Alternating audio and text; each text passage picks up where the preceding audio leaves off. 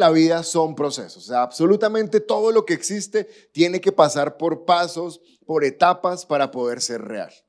Y si te has dado cuenta, siempre sale información falsa, que te adelgazan en dos semanas tomándote no sé qué. Mentira, te puedes morir. No te tomes eso. Porque es mentira, o sea, uno no va a adelgazar en dos semanas y le sobran 20 kilos. Eso no va a pasar. Que aprendes inglés y te conectas unos audífonos de noche y te los escuchas todas las noches por un mes. Falso, te van a robar. No hay cosas mágicas, todo ocurre por procesos, porque así está diseñada la vida, así está diseñada la naturaleza. Tú ves un renacuajito y de repente ¡pop! se convierte en un sapito y eso es un proceso. Tú ves una oruguita y de repente se convierte en una mariposa y todos son procesos.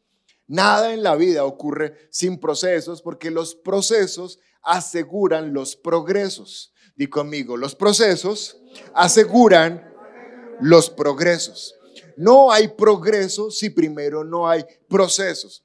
Los procesos tienen etapas que van determinando van favoreciendo las herramientas o los requisitos o, o, las cosas que se necesitan para pasar a la siguiente etapa. Para eso existen los procesos. Salirse de las etapas, adelantar los procesos, siempre es catastrófico. O sea, cuando uno se salta los procesos, se salta los tiempos, se salta lo que está estipulado, frecuentemente, ¡pa!, se estrella y le va mal. Pero retrasar los procesos también es malo, también es peligroso. El mejor ejemplo de esto son los bebés en el vientre de la mamá. El, bebé cuando está en la gestación tiene un tiempo, no sé, entre 36 a 40 semanas, y ese es el tiempo que debe estar ahí. ¿Por qué? Porque en ese tiempo es el proceso donde él va alcanzando etapas, donde va madurando para que ya esté listo para salir. Pero imagínate una mamá que le diga al doctor, no, doctor, ya tres meses, sáquelo, sáquelo. ¿Lo pueden sacar? ¿Por qué? ¿Se muere? No, está crudo. Le falta, exacto. Entonces toca esperar, pero si tiene 42 semanas, también toca sacarlo urgente. Ya está pasando demasiado tiempo en ese lugar. Si tú adelantas los procesos, te puedes sufrir un daño, pero si tú retrasas los procesos, también te puede ir mal. Y en la iglesia, como cristianos, también vivimos de procesos. O sea, tú vienes a la iglesia y no solamente eres un asistente, sino que eres una persona que ha iniciado un proceso. Di conmigo procesos. ¿Y cuál es ese proceso? Ese proceso es lo que Dios diseñó para que tú recibas las herramientas, las capacidades, el conocimiento que necesitas para llevar a cabo aquella cosa para la cual Él te formó. Y por eso los procesos de la iglesia tampoco se pueden ni adelantar, pero también es un peligro retrasarlos, pero es un peligro cuando te los saltas, porque si existe un proceso es porque Dios sabe que lo necesitamos para lograr el progreso. ¿Estamos recibiendo algo esta mañana, sí o no? No los puedes adelantar. Ahora, aparece una, una paradoja que te la quiero explicar, que es una paradoja, como una contradicción. Y es que a veces uno quiere, llega a la iglesia y tiene todas las ganas de darle la vida a Dios, el servicio a Dios, eh, yo sé enseñar, entonces yo quiero enseñar, pero no puedes ir a ejercer eso sin haber pasado por los procesos. A pesar de que lo que sabes pueda beneficiar a otros, si te envían o si sales a hacerlo en el momento incorrecto, en vez de causar bien, puedes causar mal. ¿Estás siguiendo, sí o no? Y, es como un, como un doctor que, que está ahora conmigo, se está formando, se está entrenando en lo que yo hago para trabajar conmigo más adelante. Pero él está en su proceso y te voy a mostrar este caso porque para que tú te des cuenta que algunos procesos toman tiempo. Él ya hizo seis semestres de medicina, seis semestres, seis años de medicina. Él ya ha hecho dos años de especialización, pero le falta todavía otro año para terminar de formarse y poder hacer lo que yo le estoy enseñando que haga. Es decir, que su proceso son nueve años y le falta un añito, o sea, está ahí como que, ya, ya, ya quiero, pero le falta. Todavía está biche, está crudo. Entonces, a pesar de que él sea doctor, ya se graduó y está en el proceso, todavía no puede ir a hacerlo. Ahora, la paradoja que te quiero mostrar es que hay pacientes y hay personas que se beneficiarían de que él les ayudara, porque están enfermos. Pero resulta que hasta que no termine su proceso, Él no los va a poder ayudar, porque no es idóneo. ¿Estás entendiendo? Mira esta paradoja. Gente lo necesita, pero Él todavía no los puede ayudar. De la misma manera, gente desde el punto de vista espiritual nos necesita, pero si no estamos formados, no los podemos ayudar. Tenemos que formarnos. Y esta paradoja espiritual la planteó Pablo, Romanos capítulo 10, verso 14. Dice la palabra, pero pueden pero ¿cómo pueden ellos invocarlos para que los salve, invocarlo para que los salve si no creen en Él, si no creen en Cristo? ¿Y cómo pueden creer en Cristo si nunca han oído de Él? Pero ¿cómo pueden oír de Él a menos que alguien se los diga? ¿Y cómo alguien puede ir a contarles si ser enviado? Miren la paradoja. ¿Cuál es el problema inicial que está planteando Pablo? Que la gente se está yendo directamente al infierno sin salvación. ¿Es un problema? ¿Es algo grave? ¿Cuántos piensan que es algo terrible? Que la gente se esté muriendo y se esté yendo al infierno. Es terrible, es espantoso. Y Pablo dice, pero ¿y cómo van a ser salvos si no creen en Jesús? Pero ¿cómo pueden creer en Jesús si no han oído de Él? ¿Y cómo pueden oír de Él a menos que alguien les hable de Él? Estoy desenredando la paradoja, pero ¿cómo puede alguien hablarles de Él si no es enviado? Le faltó a Pablo una pregunta y como le quedó incompleto, yo la voy a completar. ¿Y cómo pueden ser enviados si no están listos? La razón por la que no podían enviar más personas es porque todavía no habían terminado. ¿Qué? Los procesos. Pablo necesitaba formar discípulos para poder enviar gente a salvar a otra gente, pero mientras no terminaran el proceso, no los podía enviar. ¿Cómo podrán ir si no son enviados? Pero Pablo se están yendo al infierno. Sí, pero no hay gente lista para poder ir a salvarlos del infierno. ¿Ven por qué es paradójico? Y esta es una pregunta que como pastores enfrentamos frecuentemente. Pero póngame a hacer algo. Yo quiero servir a Dios. Yo tengo la capacidad de servirle. Sí, pero tienes que estar en los procesos. Porque los procesos te proveen cosas que no tienes te proveen, alguien me dirá, pero con toda la Biblia que yo sé, y es que ¿quién dijo que los procesos son para que aprendas cosas? Si quieres aprender, le preguntas a don Google y él lo sabe todo. Pero es que los procesos no solamente son para producir conocimiento, son para producir disciplina, constancia, pertenencia, carácter, comunión, amistad. Son para más cosas. Y al final de la fila, conocimiento. Entonces, Pablo me está diciendo que no se puede enviar personas si no están listas para ser enviados. Pero es una gran paradoja porque si me lo preguntas, a mí esto me desespera. Yo tengo un tipo de personalidad, ya me la analizaron, ya me diagnosticaron y soy emprendedor. Es mi personalidad. ¿Qué es un emprendedor? Alguien que todo el tiempo está pensando en ideas nuevas para hacer cosas nuevas pero que cuando esas cosas avanzan ya no las quiere hacer, ya las quiere dejar botadas. Así soy yo. Yo siempre tengo ideas, yo siempre quiero crear cosas y cuando ya las cree, se las doy a mi esposa y que ella las haga. Ese es un buen emprendedor. Porque si el emprendedor se pega de un proceso, ya no es emprendedor. Tiene que estar libre para poder pensar en otro proceso nuevo. Y se lo delega a alguien como mi esposa, que es un administrador, que se encarga que los procesos se mantengan. Pero ese es otro tema. El caso es que cuando uno tiene esta personalidad que yo tengo, le desespera perder tiempo. Le desespera sentirse inútil, le desespera que las cosas pasen, que la vida pase y sentir que no está avanzando, que no se está haciendo algo. Y en cuanto a la salvación de las personas, a mí me desespera ver que la gente se vaya al infierno. Y entonces cuando Pablo dice, pero ¿cómo los voy a enviar si, no están listos? Yo digo, pero Pablo, y pero la gente que se está muriendo afuera, debe haber alguna manera de enviarlos mientras terminan el proceso para estar listos. Debe haber algo que hacer. Y entonces hoy quiero contestar esa pregunta porque me la han hecho. ¿Y qué puedo hacer? Pregunta. Título de la prédica. ¿Alguien en el máster? Gracias. ¿Y qué puedo hacer mientras soy enviado? ¿Qué puedo ir haciendo mientras termino el proceso que la iglesia ha diseñado para formarme? ¿Yo qué puedo ir haciendo? Pues lo que puedes ir haciendo se llama servir. Servir. Ahora, servir hace parte de un grupo de prédicas que llevo más o menos mes y medio dándoles acerca de hábitos que van a ser de este año el mejor año y uno de los mejores años de tu vida. ¿Recuerdan esos hábitos? ¿Los tienen claros? ¿Cuál es el primero que aprendimos? La oración. Bien. ¿El segundo? La oración congregándonos. El tercero, congregarse. El cuarto, la semana anterior, la semana tras anterior, los grupos pequeños. ¿De qué hablamos la semana pasada? What? El conocimiento, formarnos en el conocimiento. Entonces voy a repetírselos porque si no se lo saben, pues difícilmente este año va a ser uno de los mejores años de sus vidas.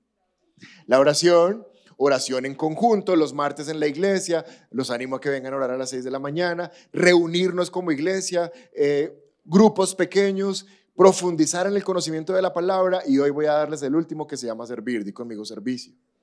Ahora, ¿por qué debemos servir a Dios? Fácil, Hebreos capítulo 6, verso 10. Hebreos 6, 10, dice, pues Dios no es un Dios injusto. Él no olvidará con cuánto esfuerzo han trabajado para Él y cómo han demostrado su amor por Él. ¿Cuántos aman a Dios? Ven, en serio, ¿cuántos aman a Dios? ¿Y cómo han demostrado su amor por Él? Sirviendo a otros creyentes. Si tú dices que amas a Dios, servirás a otros creyentes. Entonces miren esto, Hebreos 6:10 dice, primero que Dios no es un injusto para olvidar con cuánto esfuerzo han trabajado para Él. Mírame un segundo, Dios no olvida las cosas que tú has hecho para su servicio. Dios no las olvida. Puede que para ti sea pequeño. Jesús incluso, Jesús es muy exagerado. Él, él es muy de, de exagerar las cosas para que la gente las logre entender. Y él dice, aún si fuera un vaso de agua, solo por un vaso de agua ya tendrás recompensa. Porque el pobre que está hablando se le seca la garganta. Entonces este vaso de agua es invaluable. O sea, la persona que me sirvió esto debe ser súper bendecida. Solo por un vaso de agua, dijo Jesús. Dios no es injusto para olvidar el servicio que haces para otras personas. Dios se acuerda de cada cosa que haces por otras personas. Pero Dios no es injusto, mírame, pero Dios no es injusto para olvidar cuando les pudiste servir y no les serviste. Así como Dios se acuerda de cada vez pudiendo servir, serviste, así mismo se acuerda de cada vez que pudiste servir y no serviste, porque Dios no es injusto. Como es justo, se acuerda tanto lo que hicimos como lo que dejamos de hacer. Y esa sería una buena pregunta para antes de continuar esta mañana. ¿Qué estás haciendo por otros? ¿Cómo estás sirviendo a otras personas? Porque Dios se está acordando tanto de lo que estamos haciendo como de lo que no estamos haciendo. Pero entonces recuerden la pregunta, si quieres la puedes volver a poner. Pastor, pero todavía estoy en proceso. ¿En qué parte del proceso estás? No he empezado. Ah, bueno, ahí vas bien. Y entonces quiero servir a Dios, pero ni me he involucrado en los procesos de la iglesia. ¿Cómo puedo servir? Me duelen las almas que se están yendo al infierno. ¿Hay algo que hacer? ¿Qué creen? ¿Que hay algo que hacer?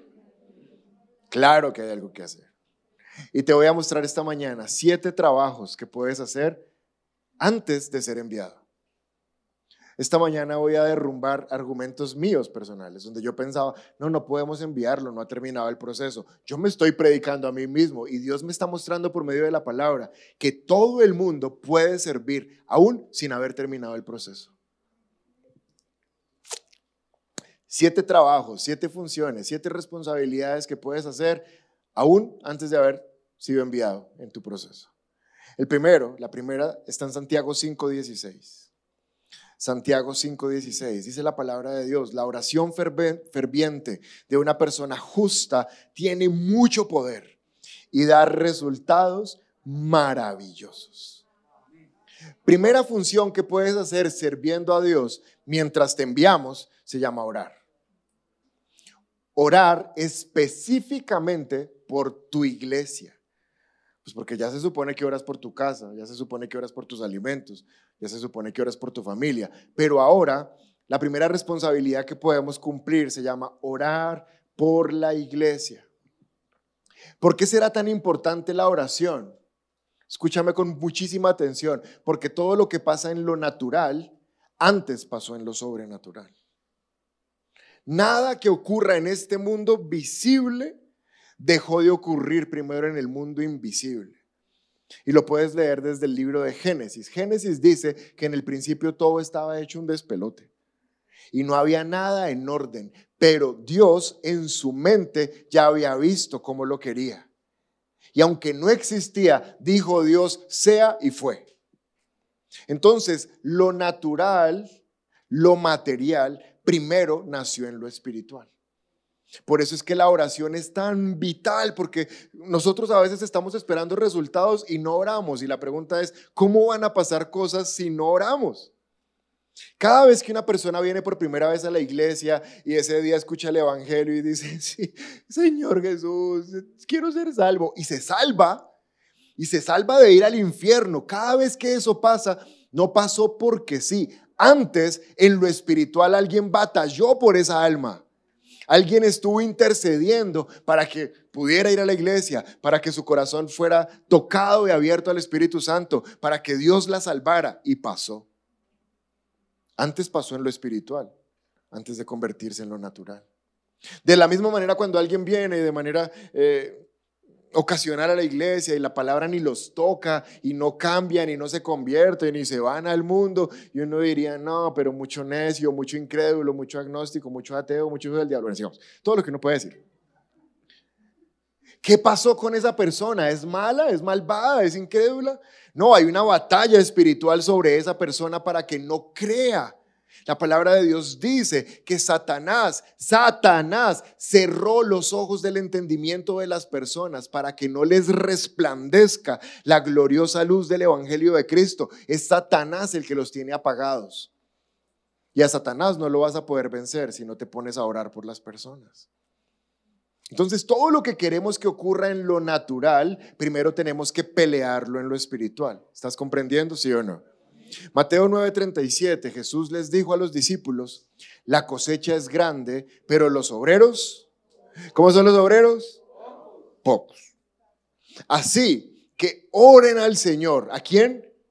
Así que oren al Señor, al Padre.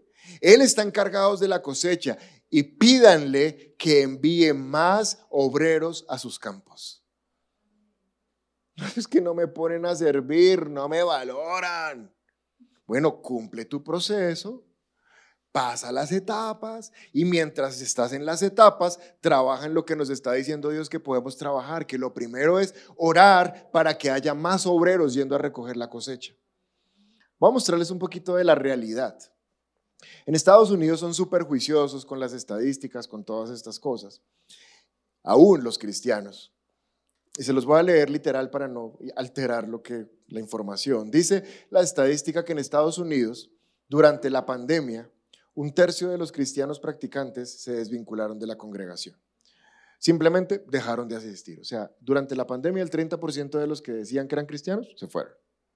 Más de 4.000 iglesias cerraron en Estados Unidos en 2020. Durante el 2020, 20.000 pastores abandonaron el ministerio. Y el 50% de los que quedan, ahora en el 2022, de los pastores que entrevistaron, dijeron que dejarían el ministerio si hubiera otra manera de ganarse la vida. 20 mil pastores ya no están trabajando. Ahora, si tú conoces la palabra, Jesús dijo que cuando se hiere al pastor, las ovejas se dispersan. Es decir, que si Satanás hirió 20 mil pastores, ¿cuántas ovejas han dejado a Cristo? Digamos que por pastor tenga tres ovejas, que le vaya mal, tenga tres. ¿Tres por dos? Seis casi siempre. 60 mil personas abandonarían a Cristo solo porque un pastor, porque 20 mil pastores se fueron. Si tuviera tres ovejas, que eso es improbable, deben tener más. Entonces Jesús dice, oren para que más obreros vayan a los campos. ¿Sabes la realidad? No solamente pocos obreros están yendo al campo, sino que de los que están, muchos se están devolviendo. Tenaz. Esto es un desastre para el reino de los cielos. Esto es un desastre para cualquier persona que se considere cristiana. Pensar que solo en un año 20 mil pastores abandonaron el ministerio. Ahora no me lo estás preguntando, pero si lees el estudio te das cuenta de las razones por las cuales se fueron y te pondrías a llorar. Se fueron porque tuvieron problemas morales de infidelidad.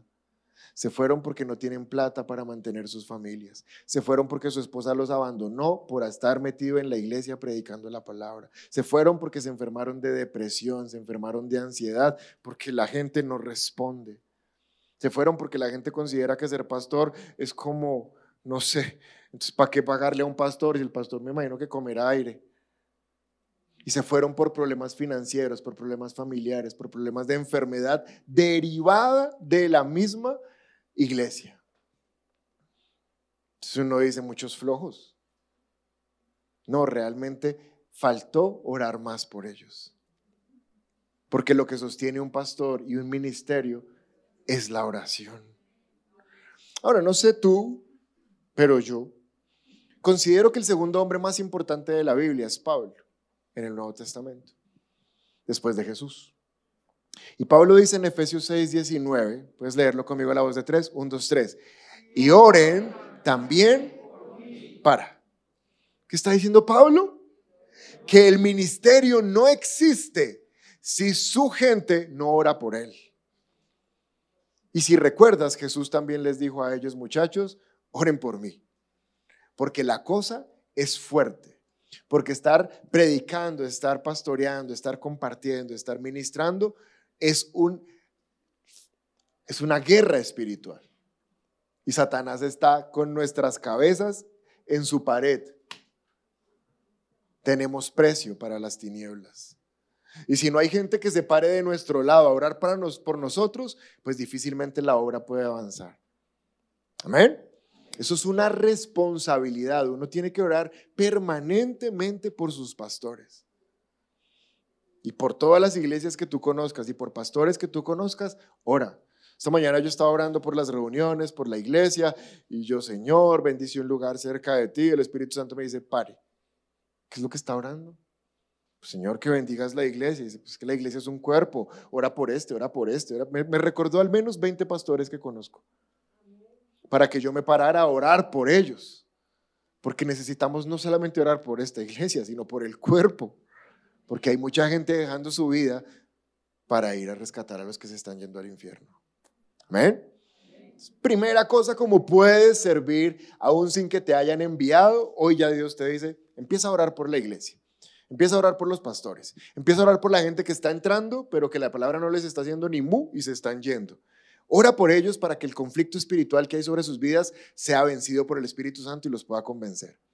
Ora por los que estaban aquí y se fueron. Ora por los que servían y ya no sirven. Ora por las familias que están en crisis. Ora por los que están enfermos. Pero ora por algo. Amén. Mira a tu vecino y dile, órale.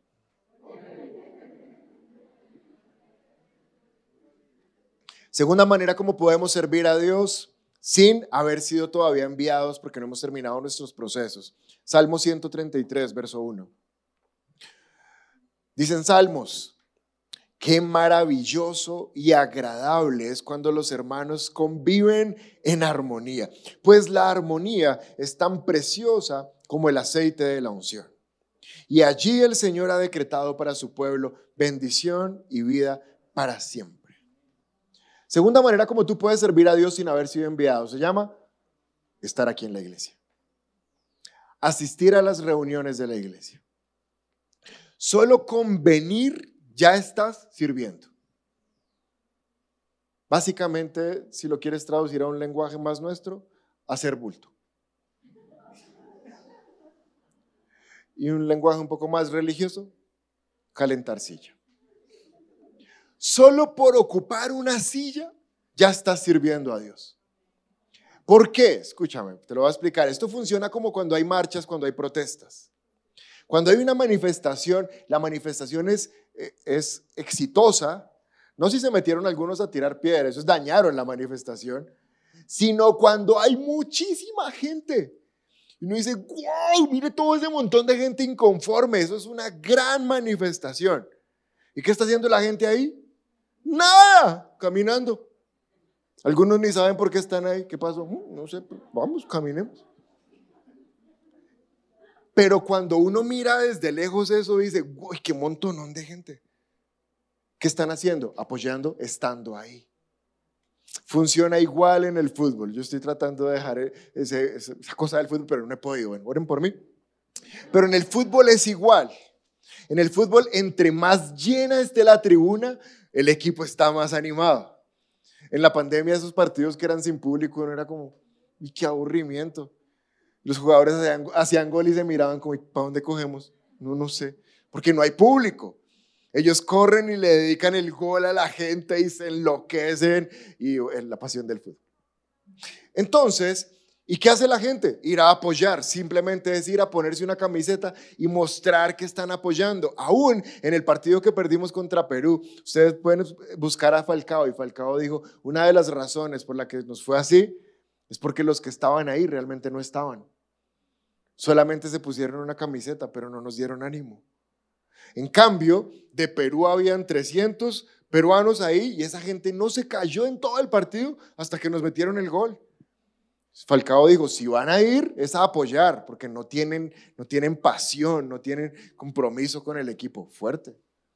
Y, y me parecen comentarios objetivos, porque Falcao es un hombre serio. Porque hay un poder cuando tú vas a un lugar a participar de lo que está pasando en ese lugar. Estás dando un servicio a Dios. Estaba predicando esto, mi hijo siempre ve por, por internet la primera reunión desde la casa. Y yo hice el comentario de sí, de calentar silla, de venir a sentarse. Y mi esposa me contó después que mi hijo me corrigió desde la casa. Dijo, mi papá está equivocado, mi hijo tiene siete años mi esposa le dijo, ¿por qué? Dijo, porque no solo es ir a calentar la silla. La gente que viene, todos deben venir con la actitud de adorar a Dios. buena corrección. Así que no vengan solo a calentar silla. Manda a decir Juanjo.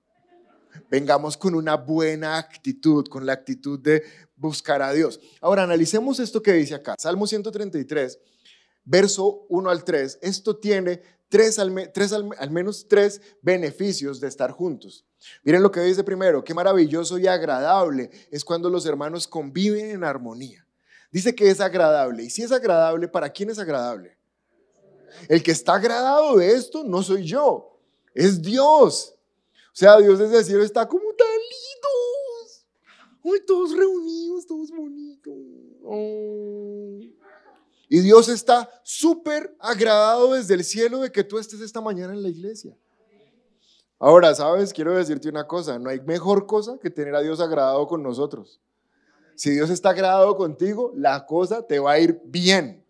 Si gente en lo natural eh, lambonea un poquito para agradar al jefe y que le suban 50 mil pesos de sueldo, ¿cuánto más será tener agradado al Dios Todopoderoso solo porque estamos reunidos juntos en la iglesia? Dios está agradado con ustedes. Pero miren el segundo beneficio, verso 2. Pues la armonía, la comunión, estar juntos en la iglesia es tan precioso como el aceite de la unción. El aceite de la unción es una representación del Espíritu Santo de Dios. Y aquí dice que cuando estamos reunidos se incrementa la unción. Es decir, que se incrementa la presencia de Dios en el lugar donde la gente se reúne a buscar de Dios. Y esto es obvio. Si están solo 10 en esta fila, pues obviamente van a, atraer de Dios algo, pero si hay 150, si hay 200, ¿cuánto de Dios vamos a traer? Es una cosa impresionante, es como que eh, está cayendo el aceite y solo uno es como... Pero si nos unimos 200, va a bajar aceite, pero en montones. Cuando nos reunimos, cuando estamos juntos, hay más presencia de Dios. Es el segundo beneficio del Salmo se incrementa el aceite de la unción. Pero lo tercero que dice el verso 3, y allí el Señor, allí el Señor ha decretado, es un decreto de Dios para su pueblo bendición. Dios ha decretado que seas bendecido. ¿Por qué? Porque estás reunido. Porque pudiendo estar en cualquier otro lado del planeta, estás en la iglesia. Y cuando tú estás en el lugar correcto, con las personas correctas, haciendo lo correcto, tu vida es bendecida. Amén. Segunda manera de servir aún sin haber sido enviado, se llama asistir. Tercera, Mateo 4:19. Jesús los llamó y les dijo, vengan, síganme y yo les enseñaré cómo pescar personas. La tercera forma en que puedes servir, aún sin que te hayan enviado, se llama pescar personas. Pescar personas significa invitar personas a la iglesia. Es una manera de servir. Jesús les dijo, los voy a enseñar a pescar personas. Una cosa más cristianesca sería evangelizar. Pero te lo quiero decir fácil, invitar personas a la iglesia. Ahora que la otra semana se abren los grupos, invitar personas a los grupos. Vi a mi esposa que estaba planeando eh, reuniones para darles cosas chéveres a ustedes este año. Cuando salgan esas reuniones, invitas personas a esas reuniones. Sé que vamos a estar hablando de, del ánimo, de la tristeza, de la depresión este año. Cuando salgan esas convocatorias, invita gente y los pescas, los traes a la iglesia. Nuestra función como iglesia es producir discípulos. Ustedes están ahí sentaditos en este momento, no se están dando cuenta, pero se están discipulando. Se están volviendo discípulos de Cristo. Pero la función de la iglesia es pescar personas. Yo los disipulo y ustedes los pescan. Cada uno cumple su función. Y la función del Espíritu Santo es convencerlos y hacerlos que nazcan de nuevo y cada uno hace su parte, pero nosotros como iglesia podemos servir a Dios pescando personas, trayéndolas a las iglesias. Ahora, las pescas y las traes a la iglesia, no las pescas y te las llevas a tu acuario, porque ya la cosa está rara. ¿Listo? Péscalas y plántalas en la iglesia. ¿Vamos bien? Cuarta manera de servir sin haber sido enviado. Segunda de Corintios 5:20. Así que somos embajadores de Cristo y Dios hace su llamado por medio de nosotros. Hablamos en nombre de Cristo cuando les rogamos vuelvan a Dios. Cuarta manera de servir a Dios sin haber sido enviado se llama buen testimonio. Di conmigo buen testimonio. Somos personas que estamos llamadas a dar buen testimonio. ¿Por qué? Porque Pablo está diciendo que somos embajadores. ¿Sabes qué es un embajador? Un embajador es un enviado en representación de alguien que no puede estar en ese lugar para representarse a sí mismo. Entonces, como el que lo envía no puede estar, envía a otro en el cual confía plenamente que lo va a representar bien. ¿Quién no puede venir a representarse solo? Cristo. Somos embajadores de Cristo porque Cristo no está acá en la tierra. Cristo no se puede representar a él mismo. Y como él no se puede representar, dijo, voy a mandar embajadores que me representen. Y esos embajadores somos cada uno de nosotros. Ahora debemos ser buenos embajadores y mostrar a Cristo. Me gusta una frase que es trillada, miren, esta frase es más vieja, yo soy cristiano hace como 16 años y desde esa época ya la he escuchado, o es vieja. Y esta frase dice, mi manera de vivir es la única Biblia que muchos van a leer. ¿Quién ya había escuchado esa frase? Cristianos viejos, mire. Tu manera de vivir es la única Biblia que gente va a leer. Gente no sabe dónde queda Mateo, gente no sabe ni quién es. ¿Quién? Amos. No saben que Amos está en la Biblia. Pero gente sabe quién eres tú y dónde vives y dónde trabajas. Así que te van a ver a ti, te van a escuchar a ti. Y la cuarta manera de servir a Dios es con buen testimonio. Que el que me vea a mí diga, ay, tan chévere esa persona, como tan, tan puestecita, tan ejemplar. ¿Qué será? Más adelante se van a enterar que, pues claro, tienes a Cristo, ¿cómo más ibas a hacer? Primera de Timoteo 3.7. Vamos a leer este versículo todos juntos a la voz de tres. Un, dos, tres. También. Espere, paren, paren. Yo sé que estamos acalorados y todo, pero con ganas, con buen testimonio. Un, dos, tres. También es necesario que tenga buen testimonio de los de afuera para que no caiga en descrédito. No somos cristianos de 10 a 11 y media el domingo. Somos cristianos todo el tiempo.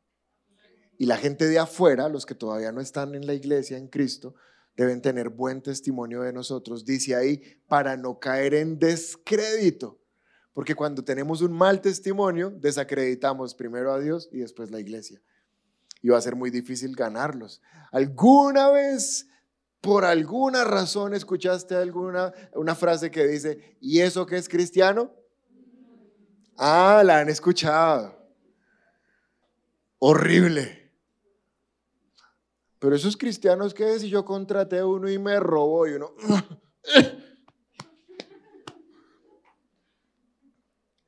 tenaz. Antes, antes, gente de empresas nos pedía a nosotros, los pastores, hojas de vida de personas, porque decían que preferían tener cristianos. Ya no. ¿Por qué? Yo no sé. Espero que no sea porque fuimos a hacer el oso allá. Porque cuando tenemos un mal testimonio, desacreditamos a Dios y a la iglesia. Entonces la gente va a decir, pero ¿para qué ir a esa iglesia si yo conozco varios cristianos y muy poquito que, aprenderles? Entonces tenemos que dar buen testimonio. Déjame decirte una frase ahí para que la escribas si la estás tomando nota, la pongas en tu corazón. No hay prisa de desempeñar una función en la iglesia cuando tu estilo de vida habla lo contrario. No hay afán de servir en la iglesia cuando mi vida habla al revés primero ajusto mi testimonio porque el Señor quiere ponerme en lugares donde mucha gente me vea. Amén. Muy bien, quinta razón, ¿cuántas llevamos? ¿Cuál es la primera? Orar por quién? Por la iglesia. Manera número dos, asistir. Manera número tres, pescar, invitar, evangelizar. Manera número cuatro, con buen testimonio. Quinta, Lucas 2.46. Son siete, vamos. Lucas 2.46. Tres días después, por fin lo encontraron en el templo. ¿A quién encontraron? A Jesús. ¿Cuántos años tiene ahí? Doce añitos. Por fin lo encontraron en el templo, sentado entre los maestros religiosos, escuchándolos y haciéndoles preguntas. Es curioso y si tú lees la Biblia te vas a dar cuenta que de la vida de Jesús antes de los 30 años que inicia el ministerio no hay más datos sino este. O sea, no encuentra uno el dato curioso como, ay, las mesitas de noche que hacía Jesús eran hermosas. Nada. No habla nada del de carpintero, no habla nada. El único dato es Jesús perdido en el templo a los 12 años. Y se les perdió a los papás y dice la palabra que lo encontraron en el templo sentado entre los maestros religiosos, escuchándoles y haciéndoles preguntas. Y yo me pregunto, ¿por qué está esta historia en la Biblia? ¿Por qué tenemos que saber que Jesús se perdió y se fue al templo? Y la respuesta, deben haber varias, pero una de las que a mí me, me, responde, me da la respuesta, es que Jesús se sentó allá para mostrar que Él era enseñable y podía aprender de otras personas. Jesús es Dios. ¿Alguien cree que Jesús es Dios? ¿Alguien sabe que Jesús es la palabra? La palabra dice que en el principio era el verbo, el verbo era con Dios y el verbo era Dios y el verbo, el verbo se hizo carne y habitó entre nosotros. El verbo es Cristo. Es decir, que toda la Biblia es Cristo. Y ahora, la Biblia está sentada en un templo escuchando a un maestro enseñarle cosas acerca de él mismo. Y, y yo no veo a Jesús como en serio, yo no sabía eso. Me acabo de enterar, soy omnisciente, lo sé todo y eso que acabaste de enseñar no lo sabía. Yo no veo a Jesús sorprendido en el templo, él no fue a aprender nada. Más bien, esto está escrito para enseñarnos que aún Cristo se sometió a los maestros. Si tú lees la palabra, aquí dice que él estaba sentado haciendo dos cosas. ¿Qué estaba haciendo? Escuchando y preguntando. ¿Lees en alguna parte del versículo y Jesús estaba enseñando? No, porque él no estaba enseñando. Él estaba ahí para aprender. Porque la quinta, quinta, sí, quinta manera que podemos servir a Dios es involucrándonos en los procesos que existen para nosotros. Si la iglesia tiene cosas para enseñarte, con toda certeza tú tienes cosas para aprender. Y la persona que dice que no necesita aprender de nosotros, pues te felicito, has sido ascendido por encima de Cristo. O sea, Cristo sí quiso aprender y tú no quieres, eres más que Cristo.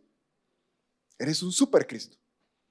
No, absolutamente nadie puede decir que no necesita aprender. Todos necesitamos sentarnos y que un maestro nos enseñe. Si alguien dice, pero es que ese maestro que me pusieron, yo sé más que él, cálmate, Jesús sabía más que ellos y ahí se sentó a aprender. Entonces tú no sabes más que nadie. Siempre hay cosas para aprender. Les acabo de decir que mi hijo de siete años me corrigió la prédica. Yo tengo que ser enseñable, yo tengo que permitir que Dios me enseñe cosas a través de cualquier persona, así sea un niño. Una manera de que pueda servir a, Jesús, que pueda ser enviado antes de ser enviado, es involucrándote en los procesos, porque tú necesitas los procesos. Los procesos existen para tu beneficio y reitero, no son para enseñarte cosas, probablemente tú eres un erudito de la palabra, es para enseñarte a ser persona, a ser creyente, a ser hijo, a ser discípulo, a ser obrero. Y el conocimiento es un extra. Amén. Sexta manera, tres minutos les doy las dos últimas. Sexta manera, ¿cómo puedo servir antes de ser enviado? Lucas 10:33. Entonces pasó un samaritano despreciado y cuando vio al hombre que lo habían robado, sintió compasión por él. Se le acercó y le alivió las heridas con vino, aceite de oliva y se las vendó. Luego subió al hombre en su propio burro, lo llevó hasta un alojamiento donde cuidó de él. Si sigues leyendo, dice que pagó por él para que lo cuidaran. Jesús cuenta esta historia para mostrar que había un hombre en necesidad y que el primero que pasó por frente de él y pudo ayudarlo era un sacerdote del templo y no lo quiso ayudar. Pero después pasó un levita. ¿Alguien sabe qué es un levita? Un levita son las personas que en esa época servían en el templo, o sea, los que ayudaban al sacerdote. Ahora la pregunta es, ¿por qué el levita no lo ayudó? La respuesta es fácil, porque levita. Porque a veces la gente que sirve a Dios, levita. Oye, mira, soy el pastor, hay un papelito allí, por favor, ¿lo podrías recoger? Pastorcito, bájalo y recógelo tú mismo. ¿No tienes manitos? No, es que yo levito. Nos llenamos de unos orgullos tan bobos. La gente nos tiene que servir. Sigamos, es otro tema. Pero la sexta manera que me muestra Jesús es que ni el, ni el sacerdote ni el levita, que supuestamente están para servir, sirvieron. ¿Quién sirvió? ¿Un samaritano qué? No, no es solo un samaritano, lean. Despreciado. Porque a los samaritanos los despreciaban por ser samaritanos, por ser de Samaria, porque los judíos y los samaritanos no se llevaban bien. Y pues obviamente era un asco de samaritano. Se despreciaba, pero resulta que ese pobre samaritano fue el único que sí se puso a ayudar. Porque la sexta manera que tú puedes servir a Dios antes de ser enviado es sirve y ayuda en lo que puedas. Tú no tienes que esperar a que te pidan que ayudes para ayudar. Sirve a todo el mundo que pueda servir, no solo en la iglesia. Porque podemos ser súper serviciales en la iglesia, pastor que necesita agüita, tintico, panecito, empanadita, pastor, pastor, y en la casa no mueve un dedo, no, preferible que sirva en la casa. Porque tenemos que servir siempre, tenemos que tener una actitud de servicio al prójimo en lo que puedas en las marchas que hubo hace un tiempo que todo quedó eh, trancado, ¿se acuerdan? Un día recogiendo a mi hijo del colegio quedamos trancados, siete horas. Y entonces me dio por bajarme a ver qué pasaba, a ver si yo podía resolver la situación. No, mentira, solo chismosear. Estaba imposible pasar y entonces me quedé ahí viendo y los motociclistas, para saltarse la obstrucción, no sé, si han visto viniendo por Corpo Ica, como que hay un hueco que separa las dos vías, o sea, es como un charco. Y seguramente muchos de ellos no sabían y metían las, motocicletas y ahí quedaban metidos entre el charco. No solamente estaban trancados, sino embarrados. Y yo dije, bueno, pues no tengo nada que hacer. Allá me metí en el charco a levantar motos.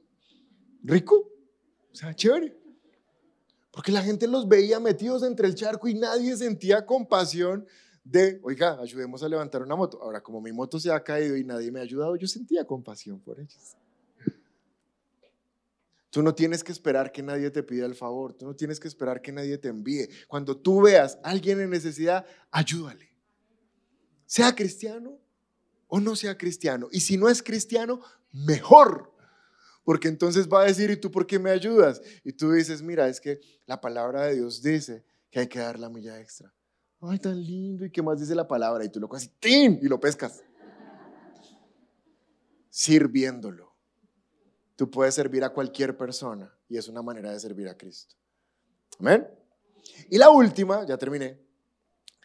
Séptima manera de servir aún sin haber sido enviado, primera de Timoteo capítulo 6, verso 18.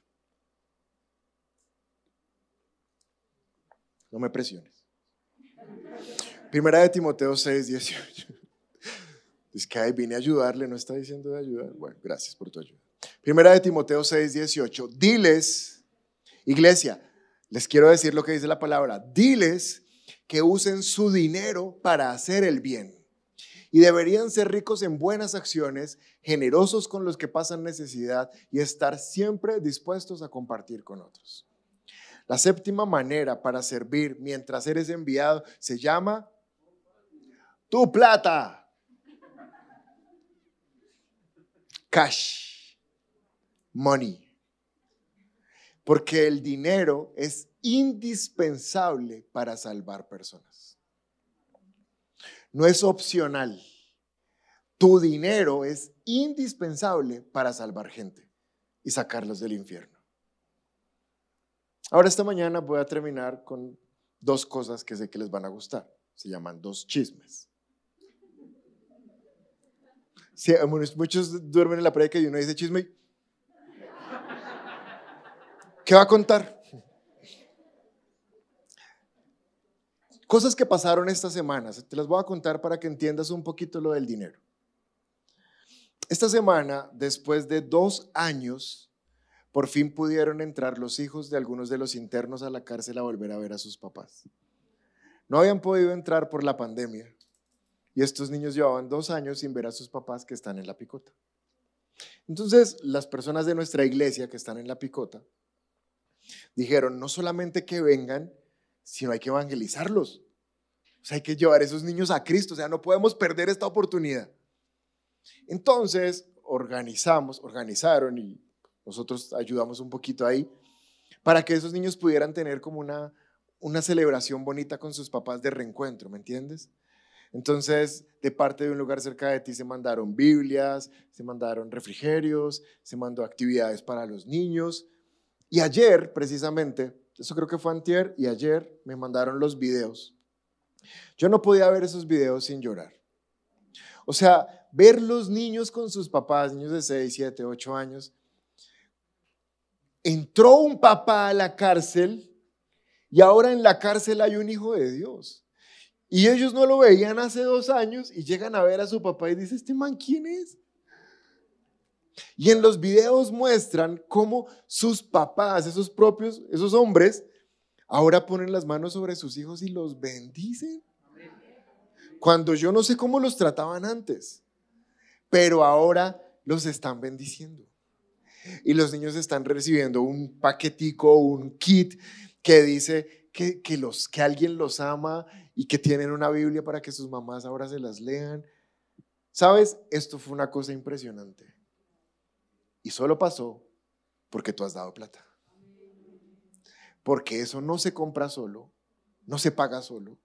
Nadie nos lo donó, no hay una ONG respaldándonos se llama iglesia, que es la fuerza más poderosa que existe en este momento sobre la tierra.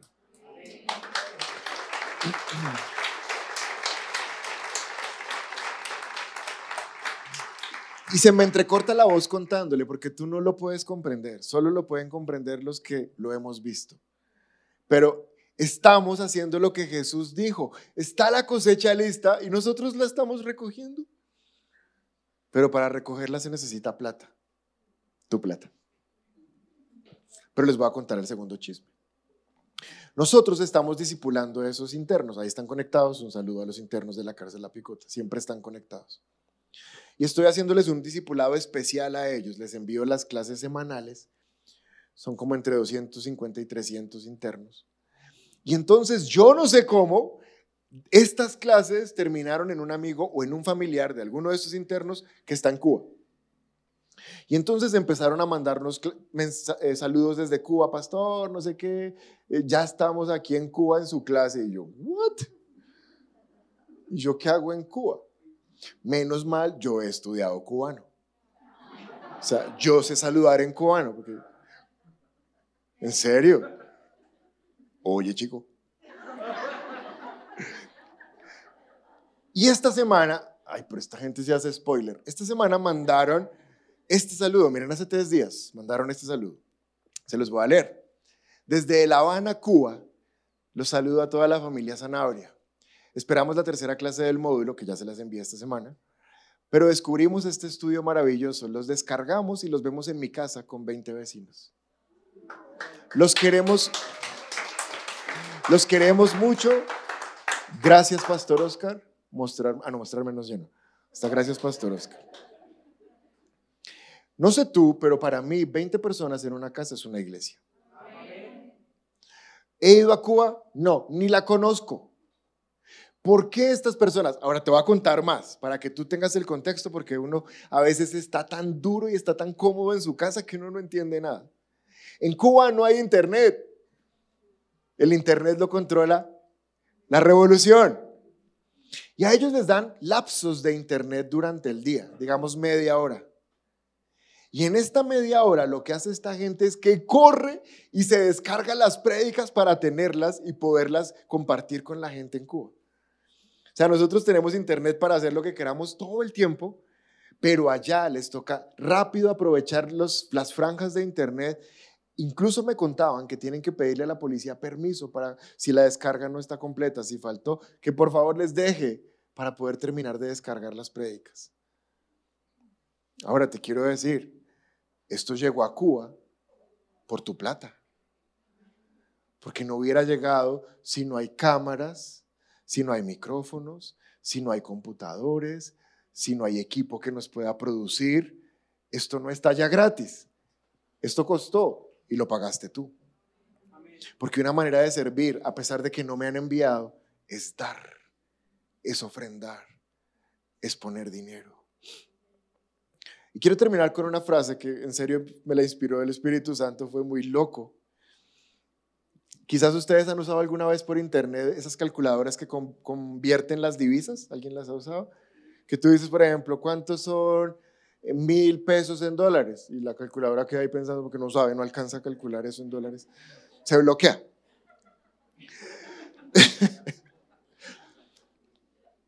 Seguro alguien pensó, ¿cómo así hay calculadoras que hacen eso? Sí, es gratis. Tú lo pones ahí, conviertes de pesos a dólares, de pesos a lo que sea, y ahí te lo convierte. Y el Espíritu Santo me dice, dile a la iglesia que en el cielo tenemos nuestra calculadora que convierte. Y que cada vez que ellos siembran pesos, aquí se traduce en almas de personas que son salvas. Y que lo que para ti son 10 mil pesos de ofrenda, en el cielo son 2.5 almas convertidas. Entonces, cuando des, cuando siembres en la iglesia, no digas como, ay, ahí va mi plática. Hay un versículo que dice que cuando llegues al cielo te vas a encontrar con todas aquellas personas que conocieron a Cristo por tu ofrenda. Esa es la séptima manera de servir mientras que somos enviados. Amén. Si es la primera vez que te conectas con nuestra iglesia y quieres aceptar a Jesús en tu corazón, te invitamos a que des clic en este video. También queremos conocerte, así que te invitamos a que nos dejes todos tus datos personales en nuestro sitio web. Por último, si quieres ver nuestro último video, te invitamos a dar clic aquí. Recuerda suscribirte, activar las notificaciones y seguirnos en todas nuestras redes sociales. Somos un lugar cerca de ti y trabajamos por una nueva generación.